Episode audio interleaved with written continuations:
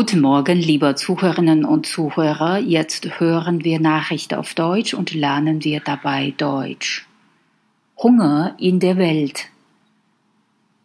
Weltweit haben 2018 über 820 Millionen Menschen unter Hunger und Unterernährung gelitten. Damit sind neun Prozent der Menschen betroffen.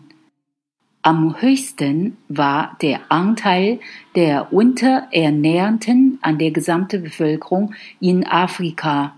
Dort litten rund 20 Prozent der Menschen an Hunger. In Asien waren es 11 Prozent. In Lateinamerika und der Karibik 6,5 Prozent. Für zwei Milliarden Menschen war der Zugang zu ausreichender Nahrung nicht garantiert, darunter auch acht Prozent der Bevölkerung in Nordamerika und Europa.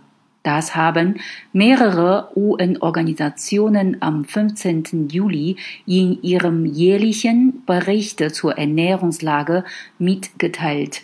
Die Zahl der Hungernden ist in den vergangenen Jahren wieder langsam angestiegen, nachdem sie bis 2015 gesunken ist. Zugleich nahmen weltweit aber auch Übergewicht und Fettleibigkeit zu.